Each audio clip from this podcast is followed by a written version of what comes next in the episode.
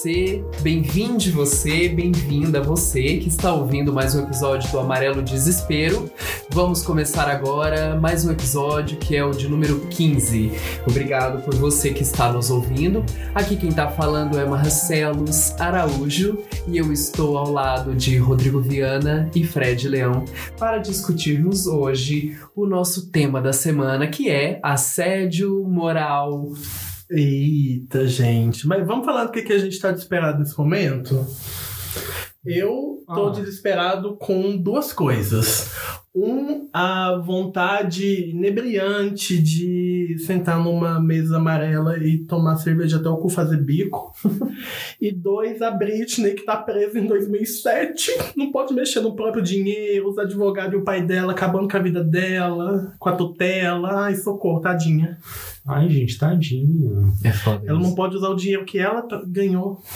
É, o meu desespero dessa semana é, é que o cacique Raoni foi é, testou positivo para Covid-19. Eita, tadinho. Hum, Foda. O meu desespero dessa semana, na verdade, ele é repetido de todas as semanas, porque todas as semanas são iguais. Então, o meu desespero é esse. Cabelo, Não, todas as semanas são unhas, iguais. hidratação e unhas. Cabelo, hidratação, unhas. Não consigo dormir, durmo pouco, durmo muito, acordo cansado, acordo exausto, acordo bem. Enfim. Oscilação de humor e cabelos lindos. Exato. é o meu desespero. Bacana. Bom, vamos pro tema da semana. Chega de enrolar. A gente tem outras coisas para fazer da vida.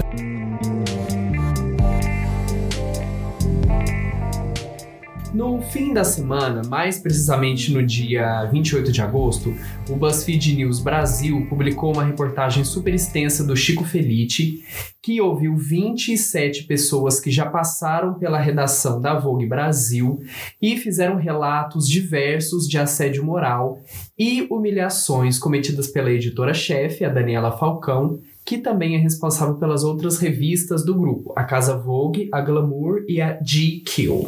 Nos relatos, as pessoas falam em ofensas e gritos, cultura de exploração que submetia as pessoas a ficarem 24 horas trabalhando sem parar nas épocas de fechamento da revista, Hum, desmoralizações, mensagens e e-mails que chegavam de madrugada, entre outros absurdos de ofensas, de xingar a aparência na frente das pessoas, reuniões com grito, com ofensa, com, enfim, com palavras de baixo calão. E isso é uma situação muito comum em muitas redações de muitos veículos no Brasil todo. E por isso hoje a gente dedica o episódio a discutir um pouco do assédio moral. E agora a gente vai fazer um conceito do que é assédio moral que será proferido pela Pirou querida. Gastou. Gastei. Proferido pela querida Rodrigo Viana.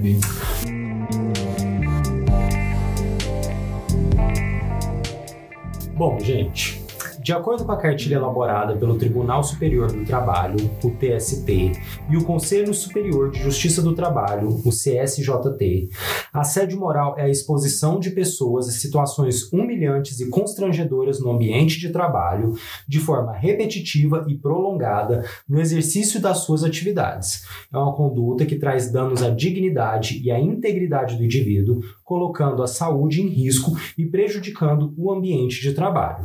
O assédio moral é conceituado por especialistas como toda e qualquer conduta abusiva, manifestando-se por comportamentos, palavras, atos, gestos ou escritos que possam trazer danos à personalidade, à dignidade ou à integridade física e psíquica de uma pessoa, pondo em perigo o seu emprego ou degradando o ambiente de trabalho é uma forma de violência que tem como objetivo desestabilizar emocional e profissionalmente o indivíduo e pode ocorrer por meio de ações diretas, que são acusações, insultos, gritos, humilhações públicas, ou ações indiretas, propagação de boatos, isolamento da pessoa, recusa na comunicação, fofocas e também exclusão social. A humilhação repetitiva, de longa duração, interfere na vida do profissional, comprometendo a identidade, a dignidade e as relações afetivas e sociais, e gerando danos à saúde física e mental, que podem evoluir para a incapacidade de trabalhar, para o desemprego ou mesmo para a morte.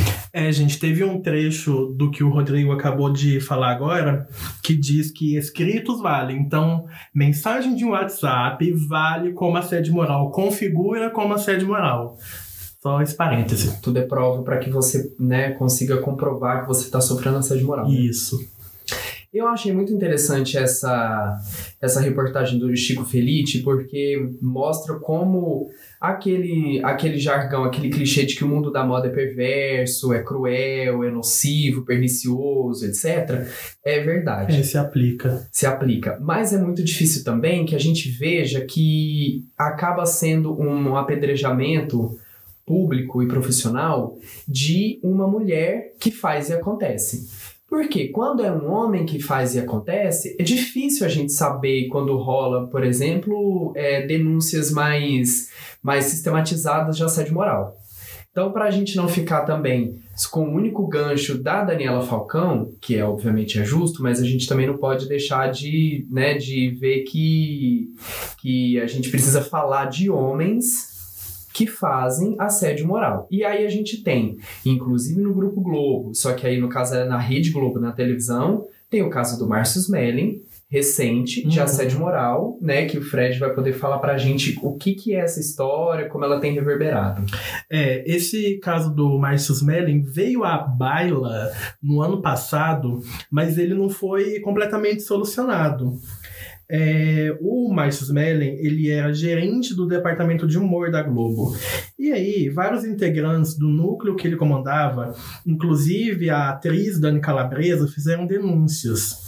A principal delas, a da Dani, dava conta de uns casos de assédio moral que ele cometeu contra ela tem inclusive uma camada que sobrepõe aí de que ela apresentou para ele um roteiro de um programa que ele não aprovou. E aí, meses depois, o que, que aconteceu? Ele próprio lançou como um programa, o Fora do Ar, que é, que é ótimo, inclusive, o programa. Maravilhoso. Mas o Márcio Smelling passou meses afastado da emissora depois dessa denúncia, sob a alegação de que ele estava cuidando da filha que estava doente. Aí, agora em julho, no fim do mês, ele teve o contrato rompido. Depois disso, aconteceu um fato novo. Que um grupo de cerca de 30 funcionários do núcleo de humor pediu uma reunião com alto escalão da emissora para que os casos em que ele é acusado de assédio fossem resolvidos de vez, porque a coisa ficou meio que suspensa no ar. Ele só foi afastado, contrato encerrado, e nada acontece feijoada além disso. Putz, que merda. Mas é a Dani Calabresa não saiu da Globo, né? Não, ela continua. Ela, te, ela foi a pessoa de maior visibilidade, assim, que teve a coragem de procurar o departamento lá, que ela chama de departamento de compliance. Compliance, Compliance, isso. Não sei essa terminologia. que é uma... Que é ligado na RH, né? É, compliance é uma medida nova dentro das organizações, assim, não tem muitos anos que o compliance começou a ser adotado dentro das corporações para para, digamos, é um departamento que faz melhorias constantes dentro da cultura corporativa, sabe? Hum, é, foi esse departamento que ela acionou. E dá para ver que ela foi isolada, e tudo isso que a gente já falou mesmo do, do isolamento da, da pessoa dentro do trabalho, dá para ver que ela foi isolada porque ela, mesmo tendo apresentado essa ideia, mesmo já tendo sucesso, feito um programa como Fora do Ar lá na MTV, e ela Furo. reconhecidamente sobre é, reconhecidamente é, boa para fazer isso, foi completamente deixada de lado no, no programa. Ela não foi nem, nem apresentadora, nem repórter, nem nada, ela nem apareceu. Ela não foi chamada para elenco de uma ideia que ela apresentou. Que era dela. e que todo mundo já sabe que ela faria muito bem. Pela Nossa, muito bem, gente. O Furo MTV era Era maravilhoso. perfeito. Enfim. É, e assim, só fazendo um adendinho Hum. aqui, quem quiser saber mais, tiver dúvidas sobre o que configura, o que não configura, tem a cartilha do Tribunal Superior do Trabalho, É. que você dá um Google em cartilha, assédio moral, TST, e tá lá facinho pra achar. Isso, no- lá no site do, do TST você consegue chegar na pesquisa. A cartilha chama Pare e Repare. E fala sobre. E a cartilha é imensa, tem legislação, e explica quais são os tipos de assédio moral. Tem assédio vertical, horizontal, ascendente, descendente. o que não é assédio moral, que às vezes tem gente que acha que um monte de coisa é assédio moral e não tem nada a ver. É muito. E muito diz o que a vítima pode fazer Exato. é, enquanto medida legal. Exatamente. Porque tem assédio moral, inclusive, de subordinado para chefe. Ah, é? Tem hierarquia. Mesmo? Tem. Por exemplo, Não tem que ter. boicotar gestor novo.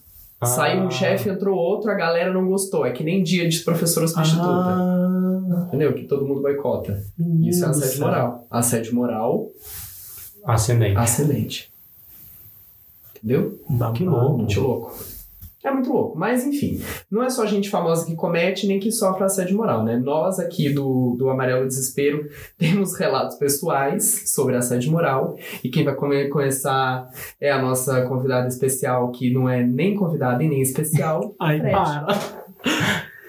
Então, gente, de 2008 a 2010, eu trabalhei em um jornal em Goiânia, o Diário da Manhã, e eu tive uma chefe entre 2008 e 2009, que eu não vou falar o nome da otária, que cometia muito assédio moral com várias pessoas da equipe e eu fui uma das vítimas.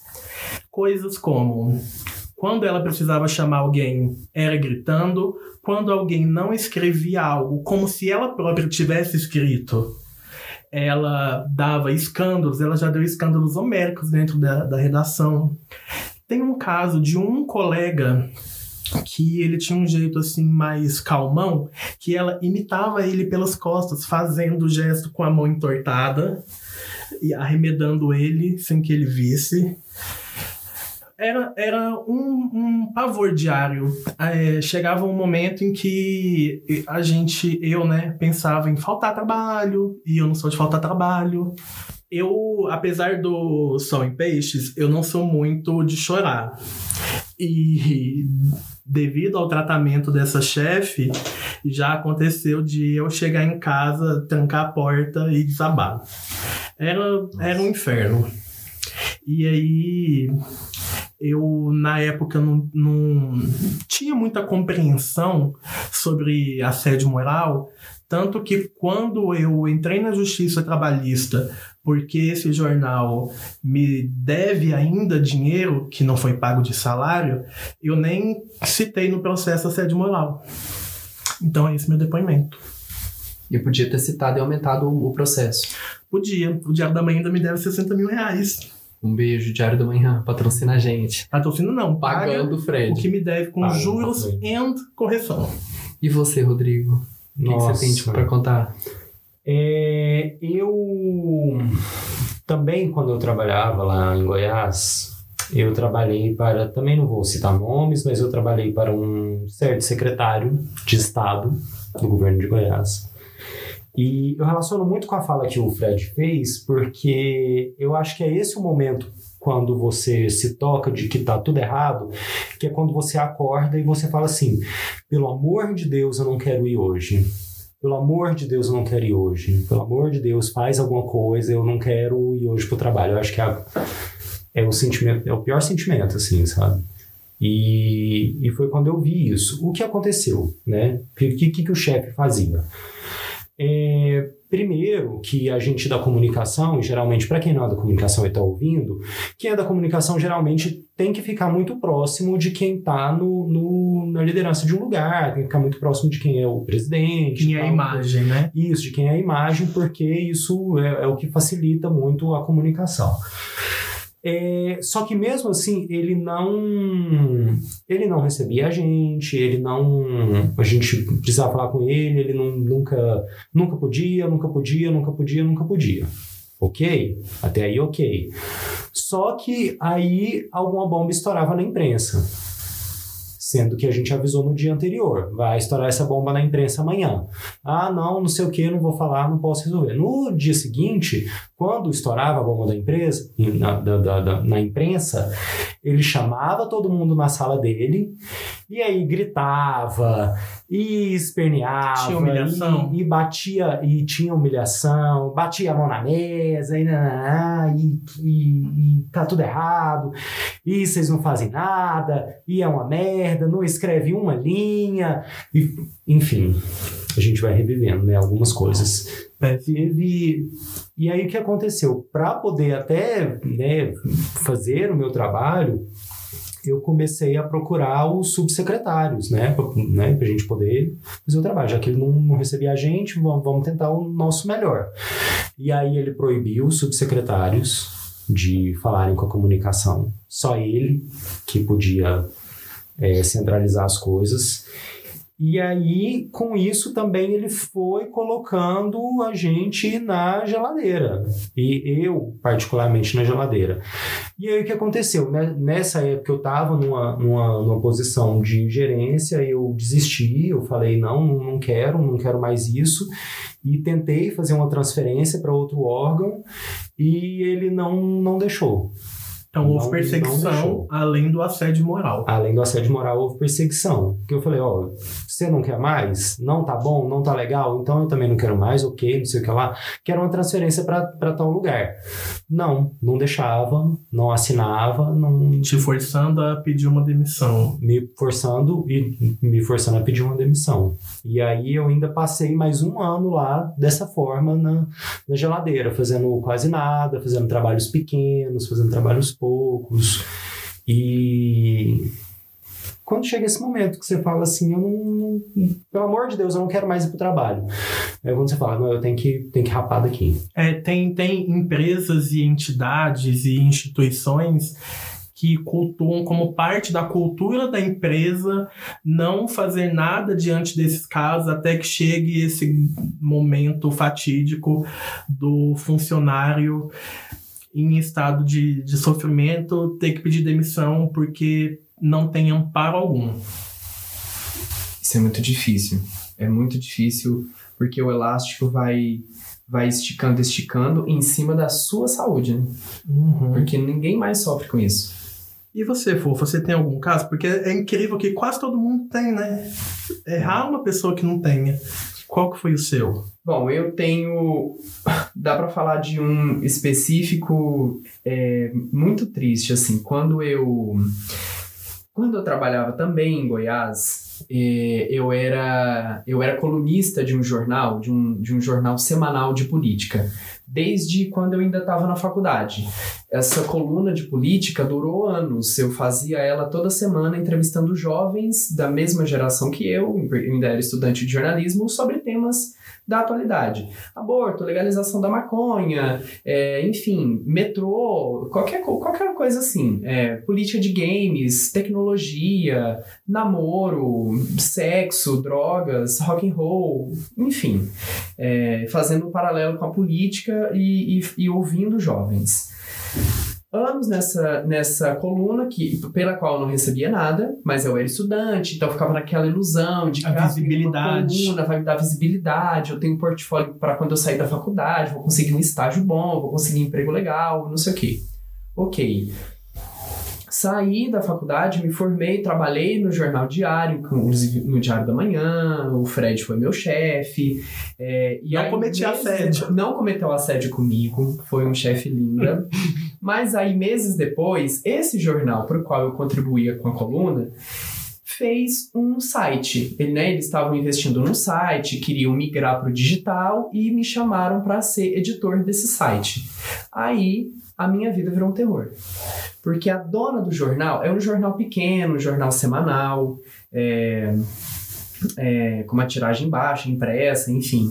É, ele, ele né, assim, o site tinha a cobertura diária de, de política, que quem fazia era eu. E você lidava direto com a dona, Eu que você se reportava. Exatamente, era eu e a dona e o editor-chefe do jornal, assim, né? Ali quem, né, quem estava ali fazendo todas as coisas. E de repente, né, assim, nos- já nos- nas primeiras semanas de trabalho, é, a- eu comecei a receber umas missões. Ah, eu tenho, uma, eu tenho uma, uma- um evento para ir, só que eu não posso ir porque meu filho, não sei, não sei o que lá, porque eu, eu não quero chamar babá. E, assim, é uma pessoa muito rica, tem dinheiro e tal. Ou pelo menos aparentava ter dinheiro. é, inventava qualquer coisa, tinha uma festa ou não sei o que lá, eu ia no evento para representar o jornal e não recebendo nada por isso. Eu era um editor, ganhava um salário lá mediano. Aí depois disso as coisas, as coisas foram piorando cada vez mais. Eu, ela me instigava a assinar matérias de coisas que eu não tinha apurado, por exemplo, pegar matérias da, da Agência Brasil, por exemplo, que quem não quem tá ouvindo a gente não sabe, a Agência Brasil é, um, é uma agência de notícias que você pode replicar essas matérias mediante crédito para a Agência Brasil. É uma grande produtora de notícias institucional do governo federal. E eu, eu não assinava isso, porque era antiético, né? Porque Errado. o trabalho da gente é um trabalho público. Não, é- no trabalho da gente não é uma, uma cadeira que, a- que você faz a cadeira e fica dentro de uma casa. O nosso trabalho, as pessoas vão ver, porque o nosso trabalho é público. Eu falava, olha, fulana, eu não posso falar isso, eu não posso fazer isso, porque eu não posso assinar uma matéria que não fui eu que apurei, isso é falta de ética. E ela falava assim pra mim, as favas com a ética, você não sabe trabalhar, você tem que entender que você não é, é insubstituível. E ela falava isso pra mim milhares de vezes, que ninguém é insubstituível. Além de muitas vezes ela ela achar do nada que tinham poucas matérias até determinado momento do dia na, na, na página inicial e uma coisa que só eu produzia, então eu apurava tudo. Eu ainda fazia, entendeu? Eu fazia todo o trabalho de edição, eu fazia todo o trabalho de reportagem, eu era o único repórter. Eu saía para fazer matéria na rua para entrevistar o governador, entrevistar o secretário, entrevistar o fulaninho de tal, enfim, entrevistar o gestor do não sei o quê. É, e eu ainda tinha que dar conta de 10, 12 notícias no site todos os dias. Nossa senhora. E eu ainda virava a noite de sexta para sábado cadastrando a edição impressa no site, porque Uhum. né, o site também servia para para ampliar o acesso à edição impressa. Então eu ficava, eu chegava no, no jornal na sexta-feira e saía do jornal no sábado à noite. Eu dormia dentro do jornal, tra- dormia trabalhando e acordava trabalhando, dormia dentro do jornal. Sem tomar banho, enfim, sem estrutura de, entendeu? Dormir no trabalho já é uma coisa louca. Absurdo. E, enfim, nunca recebi horas extras por causa disso. É, ela entrava na redação e gritava comigo na frente de todo mundo, dizendo absurdos, dizendo que eu não sabia trabalhar. E, e por e enquanto isso, eu fazia cobertura de política ali com 20 e poucos anos de idade e furava a coluna de política do Impresso Diário, que é o maior jornal do Estado. De vez em quando, é claro, né? Porque eu também não era esse mestre da cobertura política. Mas enfim, eu dava meu sangue e eu amava trabalhar, eu amo trabalhar, eu adorava trabalhar. Chegava lá todos os dias 8 da manhã, feliz, 8, 8 e meia, feliz, empolgado, mesmo com tanto assédio. Mas ela foi, né, ela foi, essa chefe, ela foi destruindo a, a minha empolgação. E o momento em que ela me demitiu também foi um momento muito triste, assim. Ela me chamou na sala dela e virou para mim a, sorrindo, virou e falou assim: Zé Fini pra você, meu bem. Aí eu olhei pra Que? cara dela e fiquei, fiquei olhando assim, eu tava tão corrido assim que eu olhei e falei assim: o que, que ela tá falando? Eu não, eu não tô entendendo, eu não tava entendendo mesmo. Eu falei: o quê? Aí ela falou: é, acabou pra você aqui. Eu não posso mais, você é muito insubordinado, você acha que sabe Ah. muito, você é muito impertinente, cheio de ética, não dá pra trabalhar com Cheio você. de ética é um defeito. Eu amo. Não dá pra trabalhar com você assim. E disse vários outros impropérios que eu não- também é melhor não falar. E, e foi isso. E aí depois disso, inclusive, eu ainda fui eu eu ainda fui, ainda figurei na coluna desse jornal, porque o editor-chefe criticava, enfim, Aí Meu ele falou sobre você numa coluna que ele falava jornal. de repórteres de outros veículos. Isso, porque depois que eu saí desse jornal, eu fui ser repórter de política do maior jornal impresso diário do estado, o Jornal Popular. E aí, durante, enfim, algumas vezes ele fez, ele fez coluna para criticar meu texto, esqueci um acento numa palavra, ele foi e fez uma notinha na coluna dele, do, do o, o editor-chefe do jornal que trabalhava junto com essa dona. A prática continuou mesmo depois que você tinha mesmo, sido mesmo demitido. depois que eu saí. E, enfim, assim, o, o meu relato que eu, que eu posso falar hoje é esse. É engraçado você falar essa questão da, de dormir no trabalho, né? Porque eu começo a lembrar do, dos casos que começaram a rolar de agências, principalmente agências de publicidade, agências de marketing digital, em que as agências, eu nunca passei por isso, mas eu tive colegas muito próximos que passaram por isso, sabe? De dormir na agência, de dono da agência chegar com o colchão para os designers, falar: Ó, oh, gente, ó, agora vocês têm onde dormir. Eu lembrei daquele caso daquela famosa youtuber confeiteira do cabelo preto liso, que eu não vou citar o nome, que fazia é, pessoas que eram contratadas para a empresa dela e do marido dela, que também é youtuber, dormirem na casa onde funcionava o escritório deles, que rolou esse, essa denúncia no ano passado, né? E de ir para casa deles no Natal, não teve um de assim passar também? Natal. E aí, quando não funcionava na casa, funcionava em um prédio comercial. Diz que o prédio ficava trancado e os funcionários varando noite no escritório. Nossa, Enfim. isso. E foi uma época em que eu bebia muito. É, porque, enfim, como era tudo muito exaustivo, eu trabalhava o dia inteiro num ritmo muito frenético. Aí no fim de semana, de sexta para sábado, minha vida era totalmente, sabe, abduzida para ficar dentro do jornal Pra trabalhando. Aí eu trabalhava, fazia o site, tinha que cadastrar a edição impressa, tinha que ouvir grito, tinha que receber impressão doida, representar jornal em eventos Ser humilhado. ser humilhado e enfim eram, eram e eram chantagens muito muito muito frias assim muito fortes que, que ela fazia né, estimulava a competitividade entre as pessoas era muito pernicioso assim. Tinha uma cultura dentro do jornal horrorosa de do chefe falando mal de uma aí tinha uma repórter que trabalhava lá uma mulher que era uma mulher jovem dentro do padrão de beleza né do corpo da né, do, do corpo padrão de beleza. E aí esse chefe, o editor-chefe, falava, falava mal dela pra mim, enfim. Era uma coisa muito horrorosa. Aí se você fosse, você fica numa situação muito ruim, porque se você vai defender sua colega de trabalho, você fica com medo de ser demitido, perder seu emprego, que você não quer perder. E no nosso mercado, arrumar um novo emprego não é uma tarefa Não tão é uma tarefa fácil. fácil. ainda mais numa capital pequena como Goiânia, que é muito limitado, o mercado de comunicação É tem limites muito visíveis, né? Assim, quando você entra na faculdade, você já sabe até onde a cerca vai. Engraçado, você falou é, esse negócio de estar bebendo muito, e eu relaciono momentos muito tensos da minha vida profissional com beber mais. Você teve isso? Não, nessa época eu mais chorava que bebia. Nossa, eu bebia muito. Na época do meio que eu sofria Eu assédio. não chorava, eu bebia. É duas coisas que acontecem comigo. Começo a beber mais e minha libido sexual cai lá embaixo. Pá! Hum, nossa, é, é muita, é muita camada que, Mexe que o assédio a- afeta na gente. Bom, a minha sorte é que a minha ressaca não é como hoje, né? Minha ressaca durava meio um, um, Ai, um saudades. turno só. Ressaca 20 e poucos. Um, um turno, agora hoje em dia são três dias. E, e algumas dessas bebedeiras eu participei. Participou mesmo. Teve uma delas, inclusive, que foi encerrada com um lindo prato que eu inventei. é, que, enfim, não gosto até. Enfim, mas quem tá ouvindo e quiser praticar, fica à vontade. A receita é: pega o miojo e faz. Quando o miojo estiver pronto, você pica um tanto de palmito, misture com. Um pote de palmitão. É um pote você compra na palmito. loja de conveniência do posto, às 5h40 da manhã. Isso. Foi um, um dia bem bacana.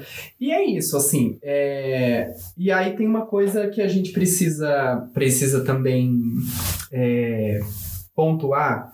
Que o mercado de comunicação é muito propenso a esse tipo de coisa, porque a gente trabalha muito com a corda no pescoço, né? São urgências, são prazos, é uma profissão muito precarizada. Às vezes a demanda, as empresas têm uma demanda de produção, qualquer que seja veículo ou agência de comunicação, uma demanda muito grande, só que tem um terço dos funcionários necessários para aquela demanda. Então, ou seja, né? aquela coisa de incentivar a cultura workaholic, a meritocracia em cima de você deixar sua vida pessoal, esmagar sua saúde, seus rins, o seu cérebro, enfim, desenvolver até uma psicopatia, uma anorexia, uma síndrome do pânico, uma insônia para poder arrasar na carreira. Se tem uma, uma glamorização que eu acho abominável, é a glamorização do trabalhar demais em detrimento, em detrimento da vida pessoal, essa cultura do workaholic, não gosto, não quero. E principalmente quando a gente é mais novo, e eu não estou dizendo que o, o assédio moral acontece só com as pessoas que são mais novas, mas principalmente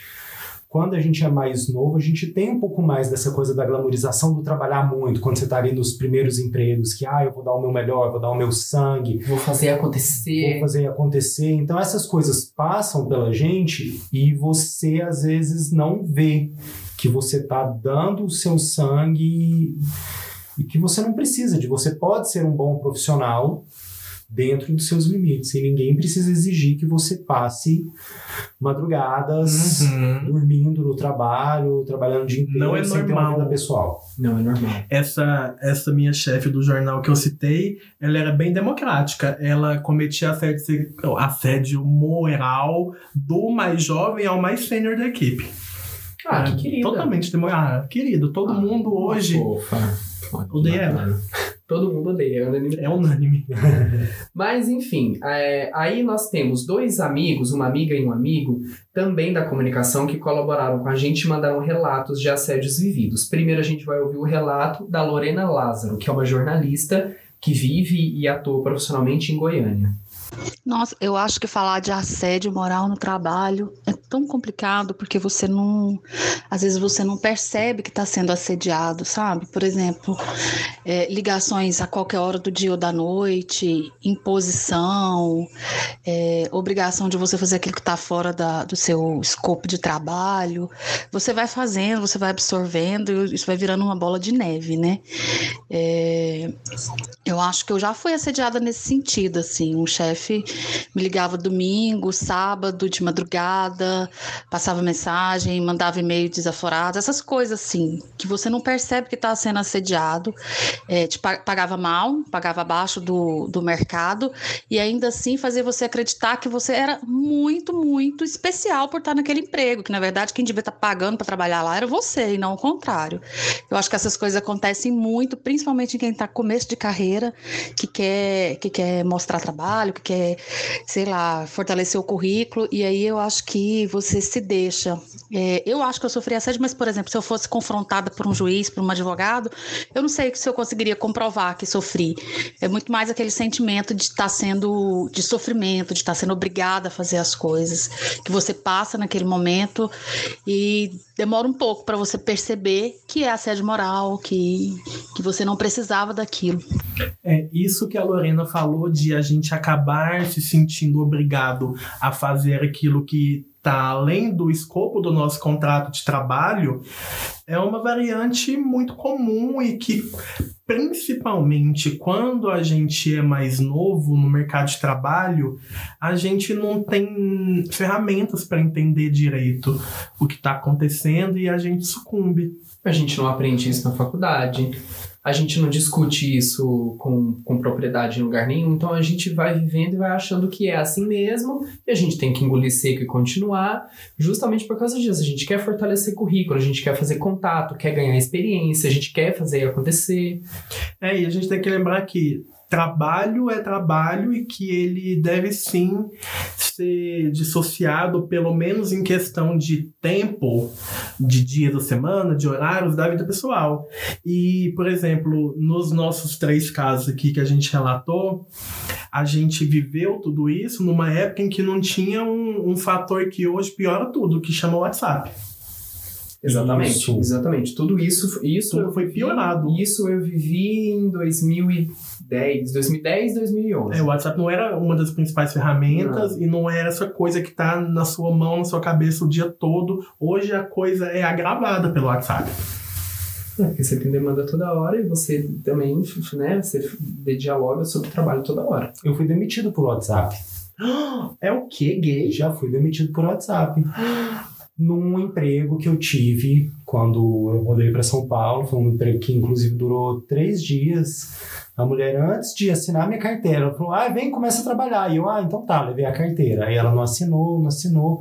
No terceiro dia, ela me demitiu por. Eu passei mal, eu tive um problema de saúde no dia. À noite, ela, ela mandou o WhatsApp é, me demitindo. É, foi uma vez que você passou mal que culminou numa cirurgia, né? Sim, exatamente. Foi por causa desse dia que eu passei mal que eu descobri que eu tinha uma pedra na vesícula. Né? Olha, dia eu que não bacana. sabia. Aí eu passei mal, ela me demitiu por causa disso. É isso o mercado de trabalho no Brasil, né, gente? Gente, eu tô chocada. Isso é muito terrível. E agora a gente tem um outro relato do Paulo Mondego.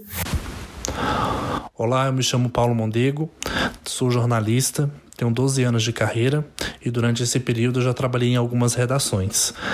É, numa dessas empresas por onde eu passei, eu tive um chefe que tinha uma prática de assédio moral muito comum. Muitos dos meus colegas relatavam é, problemas com ele, mas eu não imaginava que eu pudesse ser uma vítima.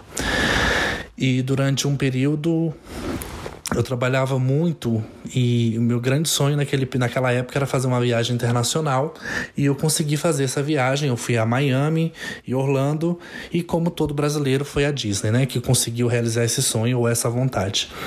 E aí eu postei uma foto é, na Disney e ele viu essa foto nas redes sociais e comentou com uma colega de trabalho é, que eu é, parecia uma gazela saltitante na, lá na Disney e insinuou que talvez eu estivesse me prostituindo para conseguir pagar aquela viagem. Eu soube dessa história, que outras pessoas ouviram também, e na época eu fiquei tão abismado assim que eu não sabia como me defender, o que fazer, e fiquei. Eu não tinha como provar, né? Porque foi uma conversa e as pessoas também não queriam se envolver. E o sentimento que ficou foi assim de uma impotência muito grande e de, de um afastamento é, da, daquela pessoa que até então eu considerava como um chefe, mais um chefe. Mas depois eu fui perceber que essa era uma prática recorrente dele, e isso deixa um, um, um lastro psicológico muito negativo né, no, no, no profissional. E eu, na época, como não tinha muita noção dessas. Eu, eu era um, um jornalista iniciante, é, eu fiquei muito triste e, e, eu só conseguia comentar com os colegas o que tinha ocorrido e o sentimento era assim de impotência porque a gente precisava do emprego e depois uh, eu descobri que ele fez comentários também de uma outra colega minha que também foi na mesma viagem que estava conosco então era uma pessoa assim que a gente só lamentava, só tinha que lamentar, porque ele detinha um poder sobre nós, né, profissionalmente, era um, um superior hierárquico um, que tinha poder para isso, para nos punir se fosse o caso, e a gente ficou com medo. Então, assim, hoje eu entendo que foi uma prática não só de assédio moral, mas pelo comentário foi extremamente homofóbico e, e machista, e enfim, uma pessoa que não vale a pena muito ser comentado, mas. Uh, era uma prática recorrente dele e a gente ficou. Eu fiquei muito triste por ter ocorrido comigo. É, no caso, a lasanha de merda, ela sempre ganha mais uma camadinha.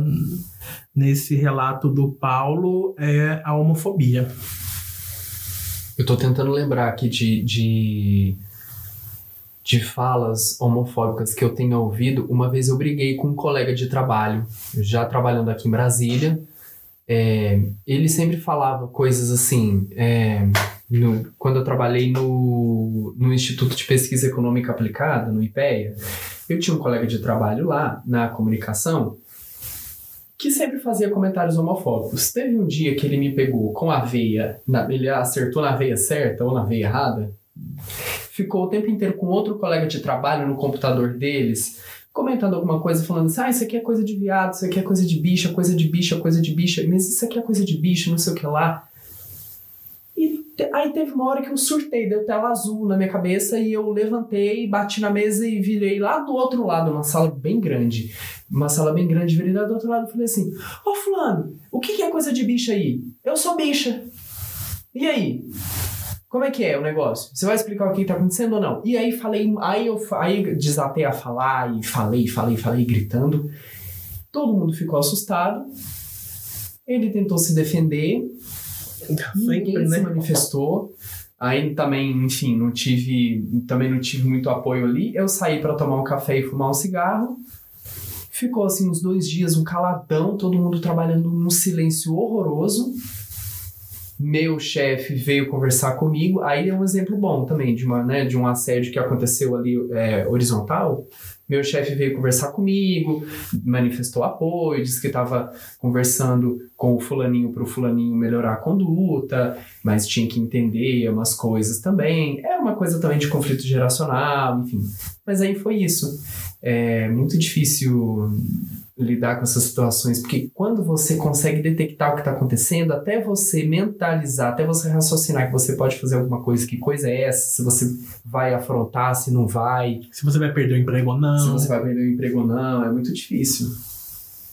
Muitas vezes o- os abusadores e abusadoras ficam na, E eles têm, na omissão do, da vítima, né?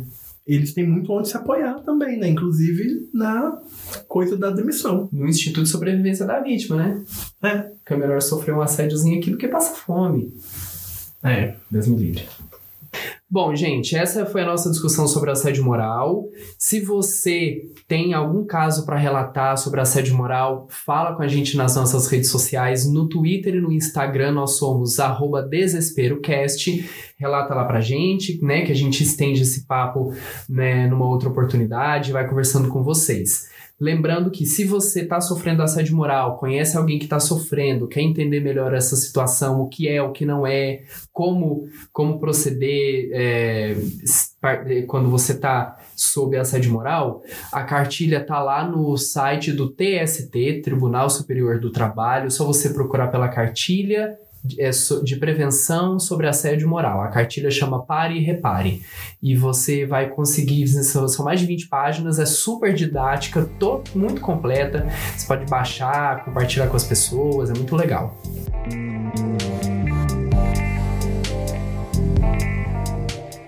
Vamos agora pro pior e melhor da semana, começando pela merda, né? Pra gente poder tentar fechar bem os episódios, né? Na, na positividade, vamos começar pelo pior de cada um da semana. Falando sobre os nossos piores apontamentos, aquela famosa lasanha de merda, aquele ponto baixo, aquele ponto triste, aquela antimatéria na sua semana, no seu sistema solar. Rodrigo, começa aí com a gente. Qual é o seu ponto triste ruim?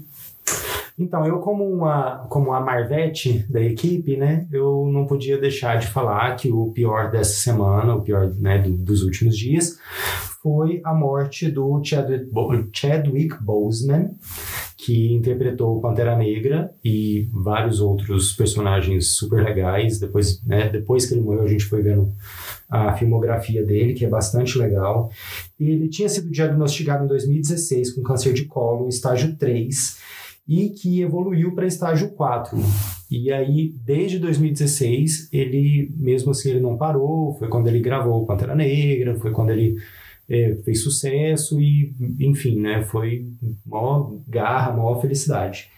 E ele guardou segredo e tal, e muita gente entrou nessa, nessa, no- nesse luto dele. E até a DC Comics, que é a rival da Marvel, fez homenagem. E eu queria destacar que além, se você quer procurar mais coisas dele, além do, do Pantera Negra, em 2014 ele fez uma cinebiografia em que ele é o James Brown. Ó! eu É, não vi, eu- quero ver isso. Eu tô doido pra ver também. Eu ainda não vi qual é- se tem nos nossos streams e tal, não sei o que, mas eu fiquei doido pra ver. É isso. É muito triste a morte dele. É, né? Icônico, icô- sempre será icônico. Principalmente pelo que ele representou, né? Assim, sabe? Tudo bem que muita gente fala, ah, né? Porque o personagem, o Pantera Negra o ator é outra coisa, mas é, as pessoas começaram a resgatar alguns vídeos dele, vídeos dele né, discursando em formatórios de faculdades tal, falando né, dessa importância de escolher personagens que fossem legais para a cultura negra. Assim, ele falou que teve uma, uma série que ele ia fazer, uma série, um filme, em que ele era um traficante e tal, e começou a perguntar para os produtores: ah, mas cadê o pai dele? Ah, o seu pai te abandonou. Ah, mas cadê a mãe dele? Ah, sua mãe é viciada em droga. E ele falou assim: eu não quero pegar essas coisas né? estereotipadas, é esse clichêzão. Então, assim, a gente não sabe também por trás do que ele representou, as escolhas que ele fez e as pequenas lutas que a gente faz no dia a dia, É, que não são pequenas. que não são pequenas. É, mas essa luta cotidiana para trazer um universo de personagens negros. É, e ele é um dos rostos de um dos filmes mais icônicos que a gente tem no cinema, porque o Pantera Negra é isso. É, foi histórico, né? Ver a galera ganhando prêmio com o elenco todo preto no palco. Enfim, assumindo um lugar de poder e de protagonismo de histórias que não são histórias sofridas, são histórias de poder, de grande poder, de, de, de comando, de um país imenso, poderoso, que exporta tecnologia para o mundo inteiro. O afrofuturismo, O né? afrofuturismo Uhum. total. Que é, enfim, é um filme lindo. É, sinto muito. E o seu, Fred? O que eu tenho de pior é uma coisa que tem acontecido todo sábado, e eu já quero deixar um disclaimer, um aviso prévio, de que eu gosto do Rodrigo Hilbert. Até então não tem nada que o desabone, acho ele legal. Mas toda semana, quando ele aparece no É de Casa, ele vira trending topic por quê? Por ser um macho branco, hétero, que apenas não é escroto, que apenas cumpre suas obrigações, que apenas faz um trabalho legal.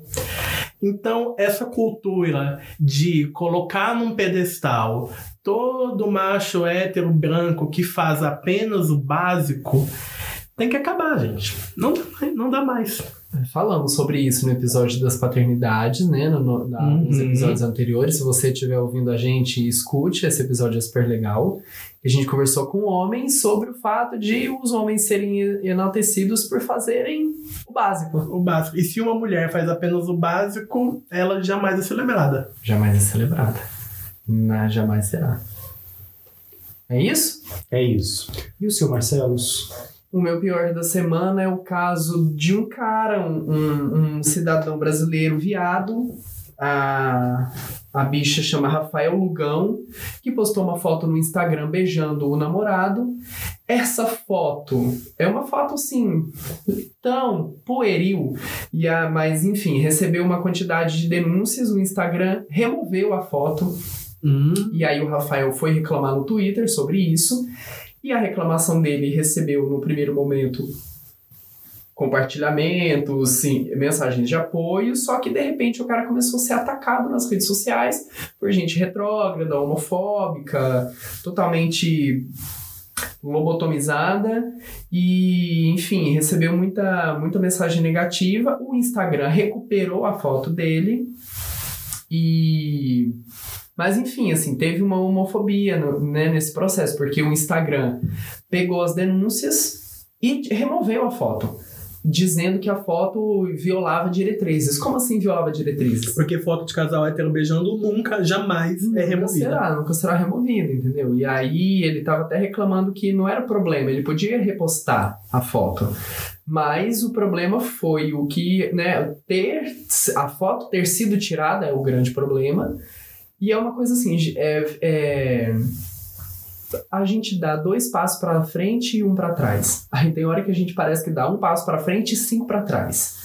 O Instagram chegar a ter uma estrutura que permita que denúncias de uma foto de um homem beijando outro homem seja removida é muita fragilidade, é muito é assim, é uma ho- homofobia que vai para além do fato de o Instagram apoiar e, e criar figurinha gay, figurinha trans, e Uhum. bandeirinha trans, e adesivinho do- dos stories, e a aureolazinha lá, arco-íris, arco-íris. quando você coloca a hashtag Pride e não sei o que. Então avança de um lado, mas aí você tem um sistema que é estruturalmente homofóbico E e gerou um problema pro cara. O cara recebeu uma avalanche de comentários negativos na foto, emoji de, de- o, o emoji do, do vômito Hum. e palavras horrorosas.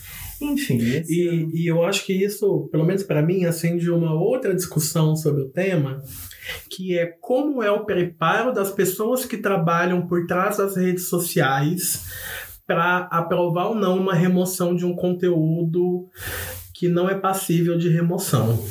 sim. Como funciona esse treinamento? Ninguém sabe, não se fala nisso, é, é um segredo que as empresas resguardam. É o treinamento que essas empresas dão, ele tá condizente com, respeito, com respeito aos direitos da comunidade LGBT, da comunidade é, negra, das mulheres? Não sabemos. É, o Mark, vem aqui. Pega esse esforço todo que você tem de copiar os outros aplicativos.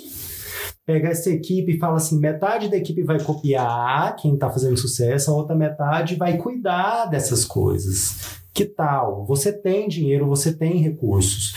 Só que você tá botando dinheiro e recursos em fazer reels, em fazer coisas novas, Copiar um Snapchat. copiar um Snapchat, copiar um TikTok. Uhum. Então, você tem dinheiro e tem recurso para consertar isso sim. E quando o Mark é cobrado a dar explicações, como foi na corte dos Estados Unidos, patinou feito uma criança no chão ensaboado. Tadinho. Lembrei do Flávio Bolsonaro desmaiando no debate da. No debate Eu amo. E a Jandira socorreu. Socorrer, a Jandira Eu pegar, ela é médica. Aham. socorrer e a galera não quis deixar ela pôr. E o pior, ele se cagou, né? Nesse dia ele se cagou no desmaio, no tal desmaio. A Jandira Aham. contou um tempo depois que ele tava cagado. E eu não digo metaforicamente. Cagado de. Cagado. Cagado de bosta. De ter saído cocô? Aham. É, cagado pelas calças. Cagado de cocô de cocô de, cocô de merda? Aham. De, de merda de bosta. merda de cocô de bosta? Meu Deus. Aí chegou um momento tão celebrado que o Millennium fala sobre cocô. Meu Deus! Coitado, que coisa deplorável. Essa gente é É deplorável a própria existência dele. Essa gente é muito deplorável. É perigosa e deplorável. Quanta camada, né, gente? É. Ser humano é complexo. É muito difícil. Bom, agora vamos virar a, a moeda aí, vamos falar do melhor da semana. Frederica, o que, que você tem de coisas boas, pontos de luz no nosso na nossa vida? Bem, o meu é o Greg News, o último que foi lançado no YouTube na sexta-feira. É um especial sobre a ministra Damares. E esse programa, apesar de, de ter esse viés de ser um talk show de humor, ele é esse episódio é, um, é uma grande reportagem especial que mostra que a Damares não é essa persona ridícula e memética, ela é muito mais perigosa para a democracia do que a gente imagina. Ela trabalha no, no Congresso, ela tem 14 anos de trabalho no Congresso, onde ela encontrava brechas e, e tentava colocar em projetos de lei coisas que eram interessantes para bancada evangélica, essa bancada tão tacanha que tira direitos de muitas camadas da sociedade. Ela essa coisa do, do kit gay, por exemplo, ter virado alvo de leis em muitas cidades e estados tem a ver com o trabalho que a Damares desenvolveu enquanto ela era assessora parlamentar na Câmara. E é muito perigosa a situação dela Na Câmara dos Deputados. na Câmara dos Deputados. É muito perigosa a, a questão dela, porque ela é a ministra mais bem avaliada, é muito fácil que ela seja eleita a um cargo maior, e ela, é isso, contribui para questões que vinham sendo alvo de uma luta muito difícil há anos e que ela atrapalha, como o aborto legal, como os direitos para a comunidade LGBTQIAP+. Ela representa um grande perigo. Eu acho importante que a gente veja esse programa para entender mais sobre ela, ela não é só um meme, ela é perigosa. Sobre os perigos da Damares no retrocesso dos direitos humanos, tem muito do trabalho efetivo dela de. É, e o programa mostra também como é a estrutura das mentiras que ela planta. Ela planta mentiras em congressos de pastores, e aí pastores capilarizam essas mentiras dela. nas suas igrejas. nas suas igrejas, e de repente o negócio se espalha numa rede muito perniciosa. Foi um programa muito bem pesquisado, muito bem produzido. Eles estão de parabéns. viu? Um grande trabalho jornalístico. A galera que, que produz o Greg News é uma galera foda, né? Eu vou trazer hoje mais uma coisa da Prime Video. Prime Video, Jeff, se você estiver ouvindo, melhore suas condições de trabalho escravas e patrocine a gente. A gente vai mandar um boleto. Atenção, militância! Mas eu quero falar de Além da Imaginação, que é uma série de antologia. Uma série de antologia quer dizer, cada episódio é, conta uma história diferente, não ligado um com o outro. E o Além da Imaginação já era uma, uma série famosa antigamente, agora ela teve uma nova roupagem, vamos dizer. E quem assumiu esse novo, novo Além da Imaginação foi o Jordan Peele, que é o diretor de Corra e Perfeito. o diretor de Nós. E ele é muito maravilhoso para fazer terror. E aí, entre os episódios, eu destaco o episódio 3, que é o episódio que se chama Replay, que ele trata de racismo nesse episódio. Ele é muito bom de colocar terror e racismo na mesma é, história, sem ser muito ah, é, é, na sua cara, de uma forma sutil, legal, mas que você sente ali um, um. O que acontece? Vou contar um pedacinho. É sinopse, não é spoiler. Sinopse não é spoiler. A mãe tá levando o menino para a faculdade, né? Para a faculdade americana para poder estudar lá. Então, cruzando os Estados Unidos de carro para poder chegar lá e pega uma câmera antiga para filmar os últimos momentos dele antes de ir para a faculdade, né? No meio do caminho, eles encontram um policial racista e o policial racista lá naquela briga, nananana, já encrenca com o filho dela e já quer atirar nele. Ela, sem querer, aperta o, o voltar da câmera que ela tava na mão e aí ela volta no tempo. Menino bafo. do céu. É, e aí, no que ela volta no tempo, ela volta pro restaurante onde ela tava, sai do restaurante de novo, vai levar o menino pra faculdade e não importa a, o que ela faça, ela sempre vai encontrar o policial racista. Só. Amém. Fica por aí, assistam. É, se você não assina Prime Video, é, Dê seus. Give, give your James. give your jumps, mas também, também não precisa, porque eles já têm muito dinheiro. Mas é muito legal. Se você tem, assista. Muito bom.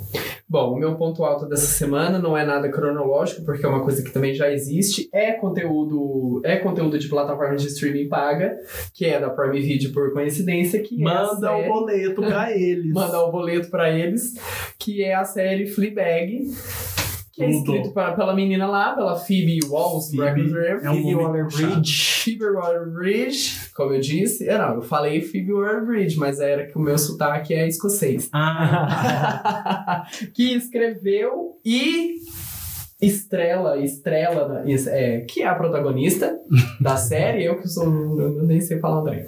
É, enfim, ela escreve e é a protagonista de uma série, cara, que eu realmente fiquei maravilhado. São episódios curtos, de 20 e poucos minutos, apenas seis episódios. Você mata a temporada assim num golinho de cerveja ou de vinho, se você estiver bebendo vinho.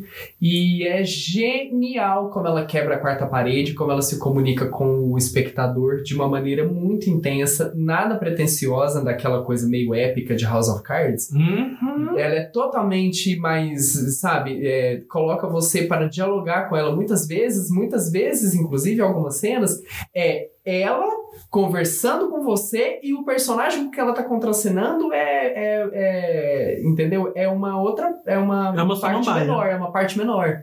Que muitas vezes, na verdade, a cena é ela dialogando com você.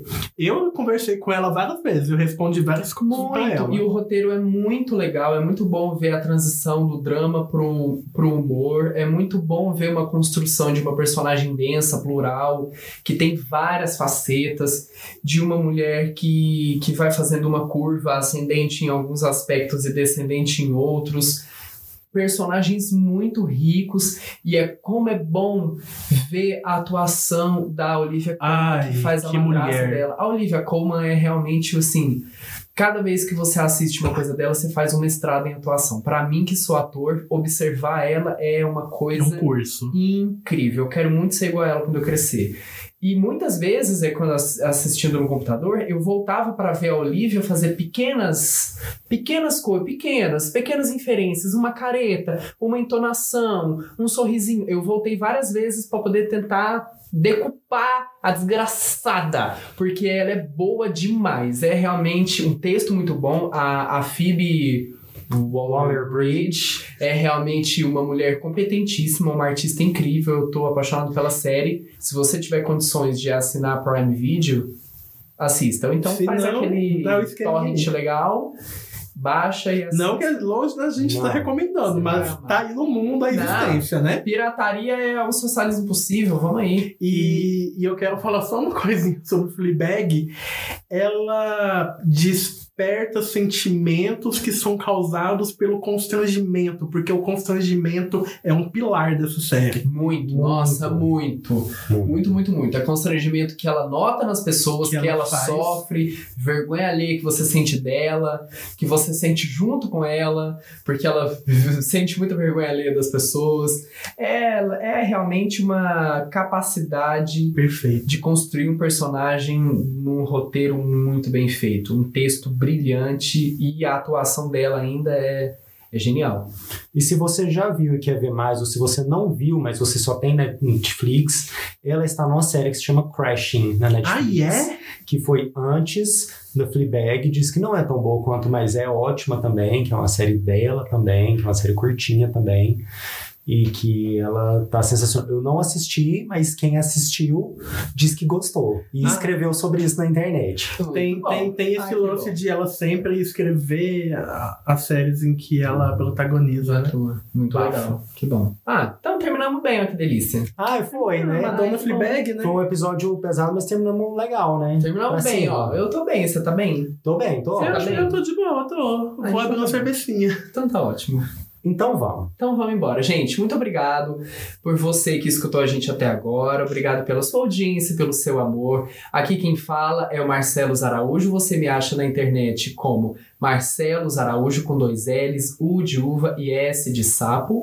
Você acha o Rodrigo nas redes sociais por arroba Rodrigo Viana B. O Fred Leão você acha nas redes sociais por arroba Fred Leão. E o Amarelo Desespero você encontra no Instagram e no Twitter por arroba DesesperoCast, porque o Facebook não importa. Um grande beijo pra você. Se você não quiser beijo, um grande abraço. Se não puder, abraço pro velhinho ou aperto de mão.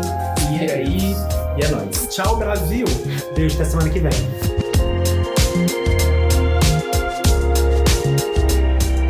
O Amarelo Desespero é um podcast idealizado e produzido pela Lambada Comunicação.